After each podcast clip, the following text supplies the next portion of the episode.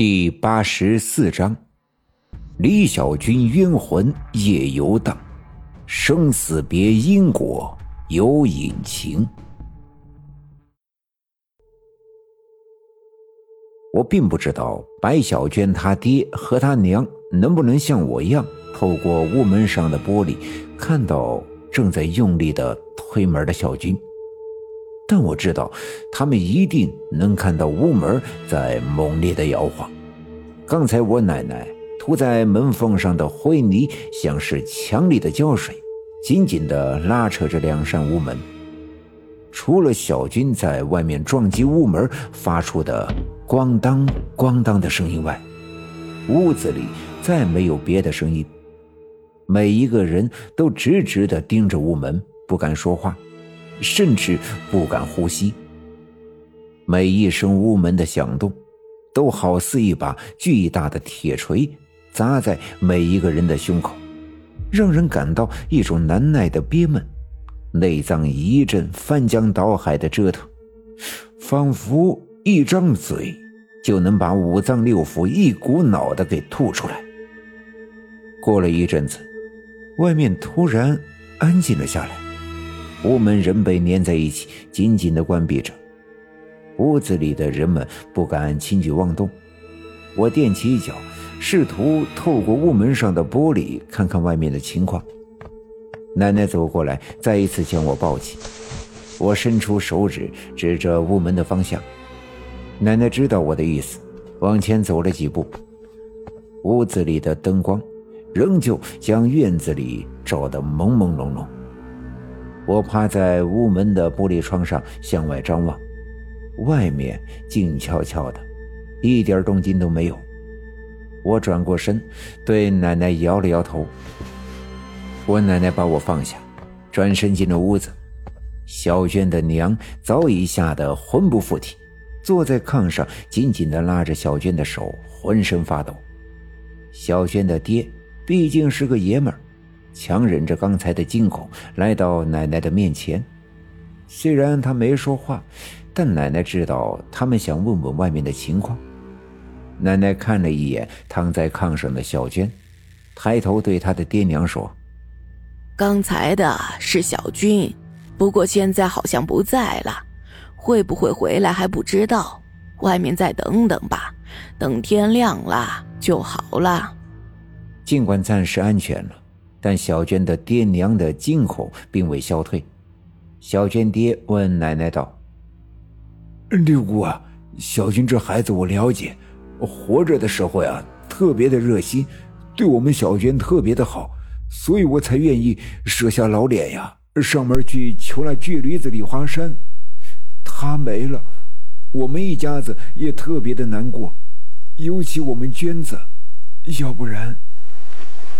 小娟他爹看了看昏迷着的小娟，要不然我们娟子也不能弄成这样。哎，可是我就是想不通，小军活着的时候那么疼爱我们家娟子，死了为啥还要纠缠他呀？奶奶摇了摇头，伸手从腰里拿出烟袋杆。烟袋杆上拴着一个不太大的布口袋，里边装着旱烟。奶奶装了一袋烟，小娟他爹赶紧拿来火柴给我奶奶点着烟。奶奶抽了一口，抬头看着小娟他爹：“你再好好想想，小军活着的时候，跟小娟他俩到底有没有做过什么特殊的事儿，或者得罪过什么东西？”我总觉得这里边有蹊跷。小娟他爹的眉毛也拧在了一块六姑，上回你问我，我就一直在想，可是真的就没干过什么犯说道的事儿呀。要么没准是我不知道，那那就等小娟醒了才能知道。我奶奶点了点头，看来小娟的爹是真的不清楚。也只好等他醒来，而目前需要担心的却是该怎么样平安的度过今晚。看了看小娟墙上的挂钟，已经临近半夜，离天亮呀还有很长的一段时间。就算是我奶奶，也无法猜测到接下来将要发生什么。爷爷并没有进里屋，而是坐在外屋的一张凳子上，在手里把玩他的那把大镰刀。我拉着他的衣襟，靠在他的身旁，尽管看上去很轻松，其实爷爷心里一直惦记的，并不是屋子里的白小娟和屋子外面小军的鬼魂，而是在家里发烧的我爸爸。尽管我们一路追来。他不能看见那个白色的光影，奶奶也没有说起那白色的影子，或是我爸爸出窍的灵魂，而源于父子血脉的感应，却让我爷爷一直心神不宁。屋子里再一次安静了下来，奶奶的一袋烟抽尽，屋子里弥漫着烟草里焦油的香味。奶奶又装了一袋烟，点燃，继续抽了起来。烟丝燃烧的火光闪亮，黄铜的烟袋锅已经烧得滚烫。奶奶的烟袋锅年头已久，一尺多长的老瓜眼木的烟袋根已经磨得通红锃亮。屋子里的挂钟当当的响了一阵，在这安静的屋子里显得尤为突兀。我奶奶抬起头，看了看挂钟，钟面上显示的却不是整点。这也没到整点儿，你们家的钟怎么打点儿了？白小娟她爹抬头看了看，说：“啊，嗯这挂钟年头多了，已经坏了好一阵子了，没事老胡乱的打点儿。”听他这么一说，我便走了过来。